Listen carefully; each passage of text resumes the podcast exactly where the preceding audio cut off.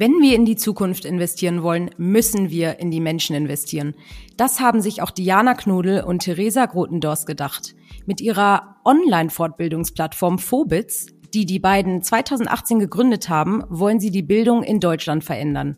Sie sind überzeugt, dass die Weiterbildung von Lehrkräften der Schlüssel für eine gute digitale Bildung unserer Kinder und ein wichtiger Baustein für eine digital kompetente Gesellschaft ist. Das Prinzip, Lehrkräfte bilden andere Lehrkräfte weiter und bauen gemeinsam ihre Kompetenzen in den Bereichen Medien und digitale Bildung aus. Denn immerhin sind Lehrende der Hebel für die digitale Fitness der Jugend. Erstmal Hallöchen, ihr beiden. Wir freuen uns sehr, dass ihr bei uns im virtuellen Studio zu Gast seid. Hallo. Hallo. Diana, äh, vielleicht mal zu Beginn. Wie steht es denn in Deutschland um die Kompetenzen bei Lehrkräften im Bereich Medien und digitale Bildung? Ja, das ist eine große Frage. Wir haben natürlich sehr viele Lehrkräfte, über die wir sprechen. Und ähm, ich sage immer, die alle über einen Kamm zu scheren, ist natürlich sehr schwierig, ne? weil es gibt ganz unterschiedliche äh, Lehrkräfte und Personen mit unterschiedlichen Kompetenzen. Wenn wir uns aber so ein bisschen die, die typischen Studien in dem Bereich anschauen, IZIL-Studie und so weiter, dann sehen wir natürlich, dass Deutschland im Vergleich zu vielen anderen Ländern durchaus eher im hinteren Bereich ist, was das angeht, äh, zum Thema digitale Bildung, zum Thema Ausstattung ganz klar aber auch zum Thema ähm, Fortbildungen in dem Bereich. Ähm, nichtsdestotrotz sehen wir, und es ist ja auch der Bereich, in dem wir tätig sind, ähm, dass es ganz, ganz viele sehr engagierte Schulen und Lehrkräfte gibt, denen das Thema sehr wichtig ist, sehr am Herzen liegt und die sich da eben weiterbilden und austauschen. Und ähm, ja, das ist ja auch genau das, was wir mit Phobitz machen, dass wir genau die Lehrerinnen und Lehrer zusammenbringen, die da schon Wissen haben, die sich gut auskennen, die vielleicht auch schon wirklich lange digitale Medien im Unterricht einsetzen.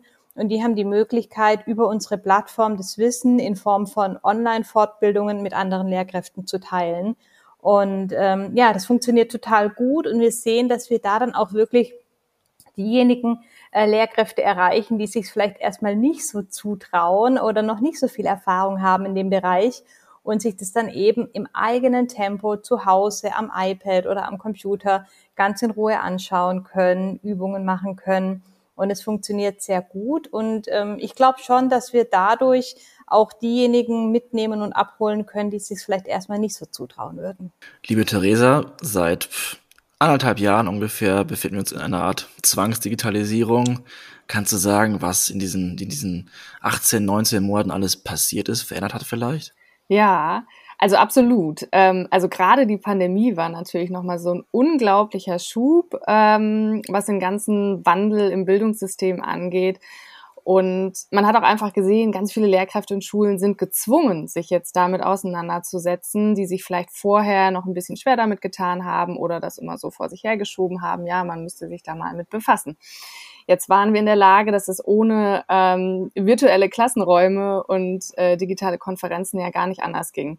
Und ähm, was wir vor allem gemerkt haben, ist, dass ganz viele Lehrkräfte ähm, einfach durch die Notwendigkeit jetzt den ersten Schritt gemacht haben und jetzt auch merken, ähm, es macht Spaß zum einen, aber auch, ähm, hey, ich traue mir das zu und ich kann das. Es gibt natürlich, ähm, es ist eine diverse Bildungslandschaft und ähm, der Wandel, der passiert nicht von heute auf morgen. Ne? Also das ist vielleicht auch ein bisschen ein zu hoher Anspruch, dass wir jetzt denken, nur durch die Pandemie hat sich das komplette Bildungssystem revolutioniert in Deutschland. Das ist nicht der Fall. Wir hinken natürlich immer noch viele Jahre hinterher, aber ähm, die Aufbruchsstimmung ist ganz klar und deutlich zu erkennen. Und das freut uns total, weil das brauchte es, glaube ich, in Deutschland wirklich, um diese Notwendigkeit nochmal aufzuzeigen. Es geht natürlich nach meinem Geschmack nicht immer schnell genug, ähm, auch jetzt noch nicht. Aber das ist ja auch quasi die, genau der Grund, warum wir dieses Impact Startup gegründet haben, weil wir den Prozess beschleunigen wollten. Aber das ist schön zu hören, äh, auch das Thema ähm, so Aufbruchsstimmung, denn Alex und ich erinnern uns sehr gut ähm, vor einiger Zeit, also schon über ein Jahr her, hatten wir, wie gesagt, schon äh, Aufnahmen unter anderem mit euren Kolleginnen, die da ja auch sehr umtriebig sind, äh, Verena Pauster und Annika Buche, die ja auch vor allem in den Schulen das Thema Digitalisierung vorantreibt. Und da hat sich das alles noch so ein bisschen verhaltener angehört. Also da hat man sehr klar den Wunsch an die Politik gehört, ähm, dass es da fehlt, auch an Geldern vor allem, also ähm, was das Thema Ausstattung in den Schulen angeht, etc. Äh, und jetzt sieht man in den vergangenen Monaten, dass da wirklich äh, viel passiert, ähm, dank solcher tollen Initiativen wie eurer. Und deswegen steigen wir da auch mal direkt ein, um zu gucken, ähm, vielleicht äh, hat das ja den Lehrkräften auch äh, gezeigt, oh, uh, das kann ja sogar Spaß machen, Weiterbildung. Deswegen, wir haben schon gesagt, Phobits, ihr zwei habt es zusammen äh, gegründet, die Plattform 2018. Und es ist eine ja, Fortbildung für Lehrkräfte, haben wir ja schon gesagt. Erzählt mal ein bisschen, ähm, Diana, vielleicht, wie kann man sich so eine Fortbildung vorstellen? Ähm, und was müsst ihr da alles parat stellen und was haben die Lehrkräfte vielleicht sogar schon selber parat? Mhm. Genau, also im Prinzip ist es eine ganz, ich sage jetzt mal klassische Online-Fortbildung. Äh, man loggt sich ein und kann dann aus einem Katalog von aktuell etwa 100 verschiedenen Themen auswählen, zum Beispiel äh, Grundlagen iPads im Unterricht oder Erklärfilme erstellen. Oder wir haben auch was zum Thema Podcasts in der Schule mit den Schülerinnen und Schülern machen. Mhm. Also ganz, ganz viele verschiedene Themen. Das heißt, als Lehrerin logge ich mich ein, äh, gehe den Katalog durch, wähle mir mein Thema aus ähm, und schreibe mich in die Fortbildung ein und kann dann loslegen. Ne? Dann habe ich kurze Videos, ich habe äh, interaktive Übungen, ich kann mir zwischendurch auch mal ein PDF runterladen äh, und ausdrucken und Sachen notieren und äh, ja, bearbeite die Fortbildung im eigenen Tempo, kann jederzeit zurückspringen. Also so wie man eben auch die klassischen ähm, Online-Kurse auf den üblichen Plattformen kennt. Ähm, wir haben das eben äh, erstmals für Lehrkräfte ganz dezidiert entwickelt. Ne? Und es ist auch wirklich von anderen Lehrkräften oder Medienpädagoginnen für andere Lehrkräfte ähm, und genau, aber im Prinzip äh, einloggen und loslegen und jederzeit weiterlernen oder auch pausieren. Was mich interessieren würde, ist, wie ihr mit anderen äh, Tools, Webseiten, Projekten kooperiert. Ich glaube, ihr seid auch bei Wie für Schule mit dabei. Ich zum Beispiel war dort dieses Jahr mit im ModeratorInnen-Team, wo wir diese, diesen Zukunftsrat beraten haben oder diskutiert haben, was da in den Hackathon reingenommen wurde. Dann gibt es das Thema EduSense, da gibt es auch den Lehrermarktplatz, äh, die jetzt, glaube ich, Eduki heißen oder so. Ähm, mhm. Es ist alles ein gemeinsames, wir wollen die, die Bildungswelt revolutionieren. Wie könnt ihr da mit anderen zusammenarbeiten? Weil wir auch sicherlich, sicherlich welche haben, die denken, oh, ich würde jetzt gerne mal mit Vorbits reden und mit denen auch kooperieren. Genau, ja, absolut. Wir haben ganz viele Schnittmengen und auch äh, Kooperationspunkte mit anderen Initiativen, Bildungsstartups und Organisationen im Bildungsbereich. Und ich glaube, wir haben einen gemeinsamen Nenner, der ist ganz groß, nämlich wir wollen digitale Bildung in Deutschland vorantreiben und uns geht es vor allem darum, dass wir die nächste Generation Generation, die Schüler, aber eben auch die Lehrkräfte äh, befähigen. Ähm, natürlich hat jeder von uns immer so einen unterschiedlichen Schwerpunkt. Also ne, die einen machen Unterrichtsmaterialien, die anderen ähm, arbeiten mit der Zivilgesellschaft zusammen und mobilisieren die bei einem Hackathon. Die anderen, äh, wir fokussieren uns quasi darauf, wirklich die Lehrkräfte, also an der Wurzel äh, fortzubilden. Jeder hat so seine Schnittmenge aber ähm, oder, oder seinen Kernschwerpunkt. Aber da gibt's immer wieder Kooperationsprojekte und gerade auch in den Online-Fortbildungen können wir natürlich äh, tolle Projekte oder auch Initiativen und Tools vorstellen ähm, und die Lehrer und Lehrkräfte darauf aufmerksam machen, dass es bestimmte ähm, Angebote gibt. Ähm, Genau. Ähm, ihr habt ja auch gesagt, dass die äh, Lehrer nach dieser Fortbildung äh, die Kompetenz eben nutzen, um ihre Kollegen äh, weiterzubilden. Ähm, wie kann man sich das vorstellen? Weil, ähm, Diana, du hast gesagt, ja, einfach einloggen und los geht's. Äh, wie kommt es dann dazu, dass die Lehrkräfte, die die Fortbildung eben absolviert haben quasi, äh, das dann nutzen, äh, um es weiterzutragen? Ähm, also zum einen nutzen die es ja dann hoffentlich äh, direkt oder relativ zeitnah im Klassenzimmer mit ihren Schülerinnen und Schülern ja. und äh, haben natürlich die Möglichkeit, sich auch im Lehrerzimmer auszutauschen. Und ähm, eine Sache, die wir auch tatsächlich äh, mit der Pandemie gestartet haben, war unser Angebot für komplette Kollegien aus Schulen, dass die für einen Tag kostenfrei einen Fortbildungstag machen können mit unserer Plattform weil ein Problem war ja, als die Schulen auf einmal geschlossen waren und äh, virtueller Unterricht stattfinden musste, konnten ja auch keine Präsenzveranstaltungen für Lehrkräfte mehr stattfinden. Das heißt, die mussten sich ja auch irgendwie digital weiterbilden und zu dem Zeitpunkt gab es eben sehr, sehr wenig. Es gab dann vereinzelt mal ein Webinar, aber ein Webinar ist dann auch wieder Dienstag, Nachmittag 16 Uhr. Da habe ich vielleicht keine Zeit, weil ich mich um meine eigenen Kinder kümmern muss und so weiter. Das heißt, ähm, wir hatten dann damals eben für die ganzen Kollegien äh, den Fortbildungstag angeboten und es haben unglaublich viele Schulen genutzt, um eben ihr Kollegium relativ schnell einmal fit zu bekommen. Und das sehen wir auch, das ist der Vorteil, wenn das ganze Kollegium eben einen Tag gemeinsam lernt, dann tauschen die sich darüber aus, dann können die sich eben gegenseitig Fortbildungen vorschlagen und empfehlen. Und ganz viele Schulen haben sich dann entschieden, das Angebot auch weiter zu nutzen und eben noch länger mit Phobitz zu lernen, weil es eben so viele Themen gibt, die man noch vertiefen kann. Und ähm, grundsätzlich denken wir, dass natürlich, also zum einen ist es wichtig, selbst zu lernen, aber dann eben auch sich mit anderen auszutauschen und zu vernetzen. Und da ermutigen wir eben auch die Lehrkräfte, das im, im Lehrerzimmer zu teilen. Oder viele nutzen eben auch das Twitter-Lehrerzimmer und verschiedene andere Kanäle, um, um Wissen auszutauschen und, und sich mit anderen zu vernetzen, was super wichtig ist. Ich glaube, Theresa hat da noch eine Ergänzung zu. Genau. Ähm, was also der Kerngedanke, den wir auch gerne fördern möchten, ist auch, dass die Lehrkräfte sich bundeslandübergreifend äh, austauschen, weil aktuell wird Bildung in Deutschland ja immer sehr regional gedacht. Ne? Ein föderales System, jedes Bundesland für sich tüftelt da irgendwie rum und, und bastelt an einer äh, Bildungscloud oder an einer Plattform. Und es gibt aber schon so viele äh, tolle Projekte in Deutschland und engagierte Lehrkräfte, die bereits Wissen haben in dem Bereich, Bloß ähm, schaffen die es quasi nie, ähm, quasi den anderen Lehrkräften auch davon zu erzählen. Und wir möchten diesen überregionalen Austausch fördern. Das heißt, auf unserer Plattform, das ist ja wirklich ein Plattformmodell, kann ein Lehrer irgendwie aus äh, Brandenburg eine Lehrkraft im tiefsten Bayern weiterbilden oder umgekehrt. Das heißt, Lehrkräfte, die ein gewisses Know-how haben oder Medienpädagogen und Trainer und Trainerinnen, können wirklich auch ihr Wissen 24-7 anderen Lehrkräften zur Verfügung stellen. Und dadurch äh, können wir auch diesen überregionalen Austausch äh, fördern. Ja, das macht total Sinn. Da wollte ich auch noch mal drauf eingehen, äh, wo du das Stichwort tiefstes Bayern gerade erwähnt hast. Also nicht, dass ich Bayern äh, jetzt vor den Kopf stoßen will, aber genau dieses äh, Bundesland ähm, unabhängige. Ne? Ähm, wie sieht es denn aus? Klar, in einer äh, in einem digitalen Bildungssystem spielen Medien eine sehr große Rolle und wir wir sehen es ja gerade, ne? Also wie sich das alles transformiert, eben auch im Schulsystem. Aber wie kann ich mir das vorstellen bei den Lehrkräften? Also gut, meine Schulzeit ist jetzt leider schon ein bisschen länger zurück, also da saßen wir noch nicht mit iPads, aber wie ist das auch in den Fachrichtungen? Ähm, also was für Lehrer äh, trifft man dann da? Ich weiß nicht, inwiefern sich die Schulfächer jetzt geändert haben.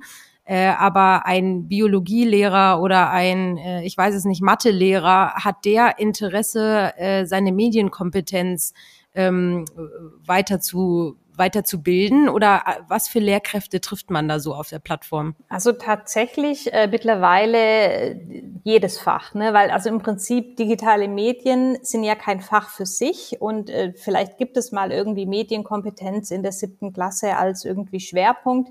Aber ansonsten spielen digitale Medien und Medienkompetenz ja wirklich in jedem Fach eine wichtige Rolle. Und deswegen haben wir auch wirklich äh, Lehrkräfte aus allen Fachrichtungen, sowohl als Lernende, aber auch als Dozentinnen und Dozenten, die eben die Fortbildungen für andere erstellen. Und nochmal zu dem Thema Vernetzung und so weiter, was Theresa eben meinte. Also ein Beispiel, wir haben einen äh, Lehrer aus äh, Schleswig-Holstein, aus Kiel, und der hatte eben als es auch losging mit der Pandemie, eine Fortbildung gemacht zum Thema das virtuelle Klassenzimmer. Was kann ich denn jetzt eigentlich machen? Und innerhalb kürzester Zeit waren da über 26.000 Lehrkräfte eingeschrieben und haben die Fortbildung gemacht. Ne? Und äh, das zeigt dann halt einfach, ne, wie, wie wichtig es ist und wie gut es auch funktioniert und wie man es schafft, mit solchen Angeboten wirklich viele Lehrerinnen und Lehrer zu erreichen.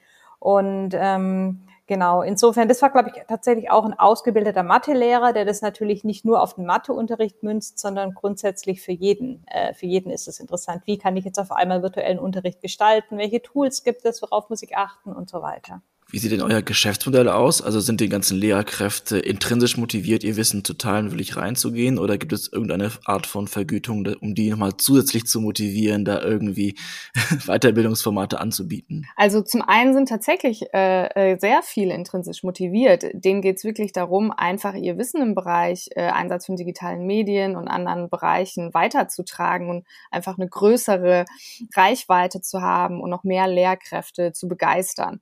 Ähm, aber wir haben natürlich auch ein Geschäftsmodell und unsere Dozentinnen und Dozenten äh, auf der Plattform, die werden natürlich auch honoriert. Das heißt, die werden natürlich beteiligt an dem Verkauf ähm, ihrer Online-Fortbildung und ähm, dadurch erhalten die natürlich auch äh, eine Entschädigung für ihre Fortbildung. Was ich noch fragen wollte, ähm, dadurch, dass äh, die Lehrkräfte ihre Fortbildung ja auch, ähm, wie gesagt, anbieten und teilen, wie kann man denn bei euch auf der Plattform filtern oder quasi ähm, Feedback geben, in welchen Bereich oder welche Fachrichtung man äh, besonders gerne äh, eine Weiterbildung machen möchte? Ja, guter Punkt. Als wir gestartet sind mit ein paar wenigen Fortbildungen, war so eine Filterung auf der Plattform noch nicht so nötig. Aber wir haben gemerkt, äh, als wir dann natürlich immer mehr Themen hatten, äh, dass es auch wichtig ist, dass man äh, ja eine Filterung anbietet, eine Suche anbietet, dass die Lehrkräfte eben schauen können, okay, ähm, nach welchen Kompetenzen, welche Kompetenzen sind mir wichtig, was will ich jetzt vertiefen. Man kann nach Stichworten suchen und so weiter. Das geht natürlich. Ähm, und was war der zweite Teil der Frage? Ja, ähm, genau, wie man dann quasi auswählen kann, wo man sich besonders gerne weiterbilden möchte. Ah, genau, und wie die auch quasi uns mitteilen, was sie sich wünschen, hattest du gefragt, ne? dass wir wissen, welche Themen wir Zum anbieten. Beispiel, genau. Mhm. Genau. Also ähm, tatsächlich ist es so, dass die äh, Lehrkräfte, wenn sie eine Fortbildung beendet haben, auch eine Rezension schreiben können, kurzes Feedback geben können, sowohl öffentlich als auch an den Dozent oder die Dozentin was für uns natürlich super ist, um zu sehen, okay, ähm, wo gibt es vielleicht Probleme, wo muss man vielleicht nochmal was vertiefen, was kann man noch verbessern oder man sieht einfach, hey, die Fortbildung ist super gut, richtig tolles Feedback, ähm, was natürlich auch schön ist für uns und für die Dozentinnen.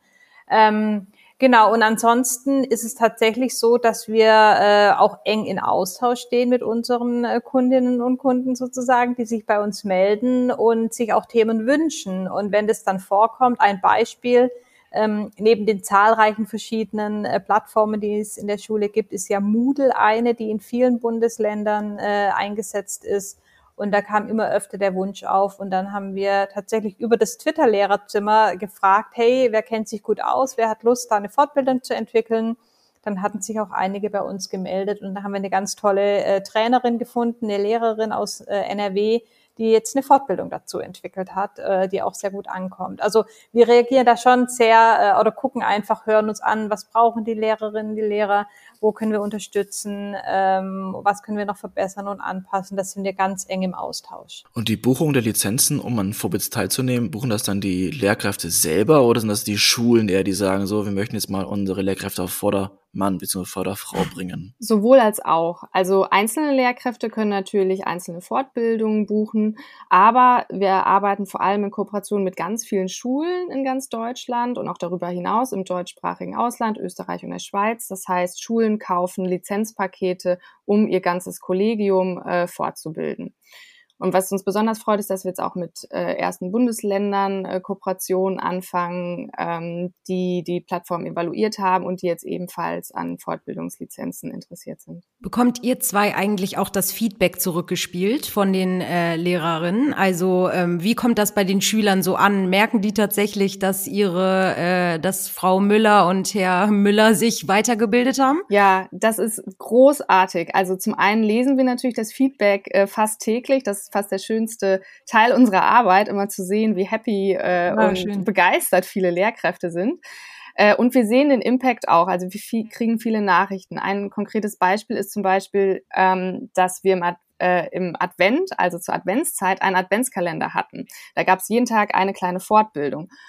Und äh, an einem Tag hatten wir so einen Würfel vorgestellt, da kann man ähm, so Augmented Reality Erlebnisse mit äh, kreieren und dann zum Beispiel ein pochendes Herz in der Hand halten oder das Planetensystem und die Erde einmal in der Hand halten oder auch den mhm. Coronavirus. Und da waren die Lehrkräfte so begeistert und am nächsten Tag haben wir Bilder gesehen, wirklich am nächsten Tag, wie quasi ein Foto vom äh, Biologieunterricht und auf jedem Tisch von jedem Schüler lag so ein Würfel.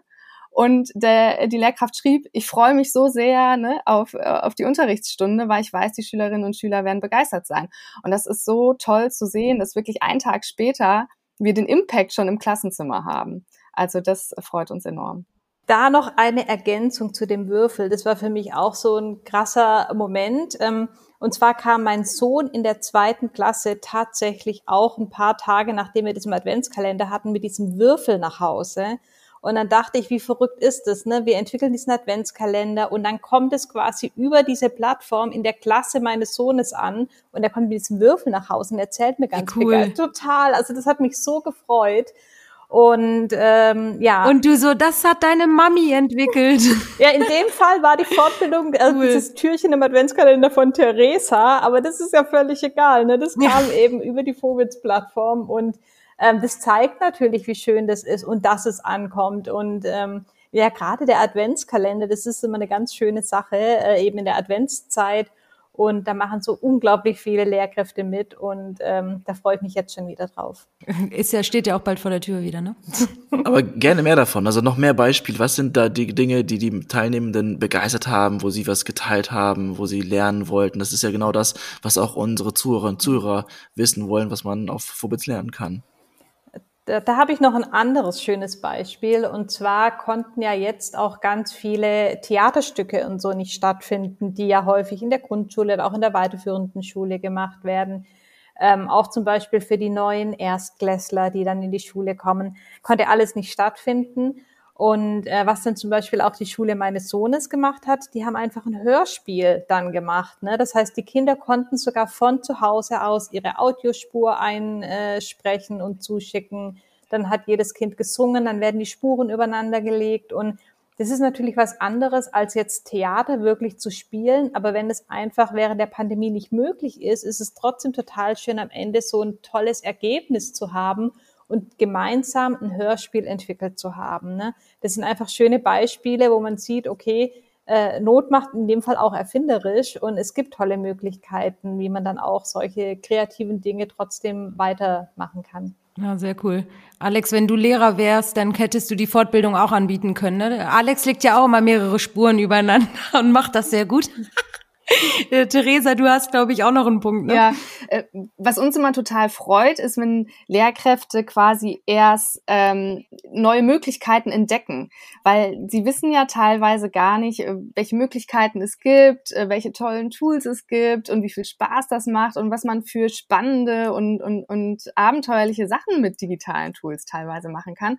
Und diese Begeisterung zu sehen, was alles möglich ist, was man vorher vielleicht gar nicht wusste, das ist total schön. Und das gibt's auf ganz vielen Ebenen. Zum einen äh, bilden wir Lehrkräfte auch zum Social Media weiter. Das erklären wir denen erstmal, ne, was machen eure Schülerinnen und Schüler eigentlich bei TikTok? Was, was machen die da, wenn die den ganzen Tag bei Snapchat oder Instagram rumhängen, ja? Und wie kann man das vielleicht auch in den Unterricht integrieren? Aber auch virtuelle Schnitzeljagden mit QR-Codes oder ähm, auch das zum Beispiel das Thema informatische Grundbildung ja, das nicht nur ein Thema für den Informatikunterricht ist, sondern für ganz viele Fächer und dass man zum Beispiel im Biologieunterricht im Terrarium irgendwie mit einem Mikrocontroller irgendwie die, die, die Lebensumstände einer Kellerassel analysieren kann, ja. Und dann piepst das Gerät, äh, wenn es irgendwie zu feucht ist, zu hell oder zu dunkel oder die Temperatur zu sehr abgesunken ist. Ne? Das sind einfach so spannende Projekte, die aufzeigen oder dass man im, im Deutschunterricht, ja, ähm, eine Diktat-App oder so programmieren kann. Das sind, das sind so viele tolle Projekte, die da täglich entstehen, die einfach aufzeigen, Digitalisierung äh, betrifft alle Lebensbereiche und deswegen gehört es auch in alle Schulfächer mit rein. Und äh, Lehrkräfte entdecken gerade, wie spannend das ist für ihren Fachbereich, welche neuen Möglichkeiten es da gibt. Und das äh, begeistert uns und die Lehrkräfte einfach. Ja, perfekt. Dann sind die Lehrkräfte eben auch motivierter. Also wenn ich sowas höre, dann würde ich am liebsten wieder in die Schule gehen. Also bei mir war es auf jeden Fall äh, nicht so spannend, was äh, Tools und so angeht. Aber perfektes Stichwort, äh, Thema äh, Informatik und ähm, generell die äh, die ganze App die ganzen App-Geschichten. Äh, Diana, dich kennt man ja auch vor allem durch die App-Camps, die du ja 2013 äh, gegründet hast, um ähm, ja Kindern und Jugendlichen das Programmieren so ein bisschen äh, beizubringen und schmackhaft zu machen. Und äh, ihr engagiert euch ja auch sehr stark dafür, dass eben vor allem Mädchen ähm, ja irgendwie so ein bisschen Lust auf die Tech-Bereiche bekommen. Ne? Ähm, kriegt ihr da auch äh, Feedback bezüglich weiß ich nicht, äh, kommen bestimmte Sachen bei Mädchen besser an oder eher bei Jungs? Äh, kann man da irgendwie sehen, es ist im Gleichgewicht oder kriegt ihr da auch ein bisschen was mit? Ja, also grundsätzlich äh, sehen wir, dass je jünger die Kinder sind, desto weniger Unterschiede gibt es bei den Interessen. Ne? Wenn man so mit der dritten, vierten Klasse anfängt, irgendwie so kleine Programmierprojekte zu machen, sind die alle begeistert und finden es alle toll und trauen sich alle zu und man, ne, setzen da tolle Ideen um. Also zum Beispiel mit der Kinderprogrammiersprache Scratch kann man wunderbar arbeiten oder auch Mikrocontroller, was Theresa eben erwähnte, Calliope Mini beispielsweise. Und da sehen wir in dem jungen Alter kaum Unterschiede. Aber je älter, älter die Kinder oder dann die Jugendlichen sind, desto mehr Unterschiede sieht man. Ähm, ne, also da gibt es auch ganz, ganz viele Studien. Es gibt es nicht diese eine Lösung, was man machen kann, aber ein Grund ist sicherlich, wenn dann die Mädchen in die Pubertät kommen und äh, sich dann eher nicht mit so jetzt typisch männlichen Berufen assoziieren wollen, wie jetzt zum Beispiel Physik oder Informatik oder E-Technik, Maschinenbau. Da hat man eben häufig noch ein männliches Bild im Kopf und ähm, da will man dann eben in der Pubertät vielleicht besonders weiblich sein und kann sich dem nicht so zuordnen. Ähm, und was wir eben versuchen, dass wir dann eben den Mädchen äh, auch Rollenmodelle aufzeigen, dass wir eben äh, zeigen, dass das Frauen genauso machen, dass es äh, genauso gut machen können, dass es kreativ ist, dass Teamarbeit ist, dass es Spaß macht. Und ähm, die Mädchen, die sich dann zutrauen, die sind auch häufig sehr begeistert und mit, also mit, mit viel Engagement dabei. Und ja, es ist, äh, ist auch super wichtig und tolles Thema. Ne? Also da quasi Mädchen immer noch äh, weiter zu fördern und dran zu bleiben. Diana, kannst du uns diese, die Links vielleicht oder die Namen der Dinge, die du gerade genannt hast, nochmal zuschicken? Weil ich glaube, das würden wir gerne alles in die Shownotes packen. Alle Themen, die irgendwie andocken, noch inspirieren können. Da gibt es ja jede Menge und es gibt ja sicherlich noch viel zu tun. Und darauf möchte ich hinaus. Wir hatten ja zu Beginn ein bisschen darüber gesprochen, dass Deutschland nicht gerade eine Vorreiterrolle eingenommen hat, was die Digitalisierung der Schule angeht. Habt ihr denn das Gefühl, dass sich es jetzt so ein bisschen verbessert hat, dass, dass wir das Gefühl haben, Bildung ist jetzt ein breiten Thema, ist jetzt im Mittelpunkt der, der Gesellschaft angekommen, dass da alle ein Bedürfnis für entwickelt haben, dass wir da einfach ein bisschen nachholen können im internationalen Vergleich? Oder sind die anderen Länder noch viel krasser und intensiver, was die neuen digitalen Themen und Plattformen angeht? Ähm, ich glaube, der gesellschaftliche ich glaube, das gesellschaftliche Bewusstsein ist jetzt da und es kommt jetzt drauf an, was wir jetzt draus machen. Ähm, vor allem auch, was die Politik vielleicht noch weiter draus macht oder inwiefern die ähm, da nochmal die Lehrkräfte nicht im Regen stehen lässt ähm, und Bildung und digitale Bildung weiter fördert. Ähm, aber auch, was natürlich die einzelnen Schulen, Schulleiter, Schulleiterinnen und Lehrkräfte letztendlich draus machen. Aber ich glaube, wir haben jetzt ein Momentum, den wir nicht verpassen dürfen. Und wir dürfen jetzt nicht darauf hoffen, dass es alles wieder wie vorher wird, sondern wir müssen jetzt wirklich anpacken und diese Motivation, die jetzt gerade noch spürbar ist und die wir spüren, nutzen, um den richtigen Schritt in die richtige Richtung zu machen. Und als Ergänzung noch, weil ihr ja vorhin auch sagtet, ne, ähm, wie, wie ist die Lage, wie ist die Situation? Ich glaube, auf Seiten der Lehrkräfte ist gerade ganz viel Motivation da. Und da würde ich mir, da würde ich mir tatsächlich von der Politik mehr Unterstützung wünschen, einfach auch mehr Geschwindigkeit. Ne? Also im Prinzip, dass es nicht immer alles so lang dauert, ähm, dass man auch einfach kurzfristig mal irgendwie auf die Gelder zugreifen kann, dass man Dinge umsetzen kann. Und ähm, ich glaube, wie gesagt, in den Schulen und auf, auf Ebene der Lehrkräfte ist ganz, ganz viel passiert, äh, auch so Bewusstseinswandel und so weiter. Aber ich glaube, auf, pol auf politischer Ebene, da würde ich mir wünschen, dass da noch mehr passiert, dass es schneller geht ähm, und dass wir da noch besser vorankommen. Ein Appell, den Alex und ich äh, ja sehr, sehr oft von unseren äh, Gästen hören. Äh, wir wünschen es euch natürlich auch oder wir wünschen es uns allen, äh, unseren Kindern. Ähm, mal gucken, was wir da machen können mit dieser äh, Folge. Auf jeden Fall, wenn man da nicht als Lehrer Lust kriegt, sich weiterzubilden, dann weiß ich auch nicht. Äh, vielen Dank, ihr beiden, für diese, für diesen tollen Einblick und ähm, dass ihr euch da so engagiert. Und äh, für alle Zuhörerinnen, äh, wir packen natürlich die Infos, wie Alex schon meinte, in die Show Notes und dann seht zu, dass ihr das äh, schön in die Schulen äh, vorantreibt und äh, bildet euch fleißig weiter. Ähm, Und ansonsten bleibt uns nur zu sagen, vielen Dank, ihr beiden, und äh, weiter so, ne? Ja, vielen Dank an euch.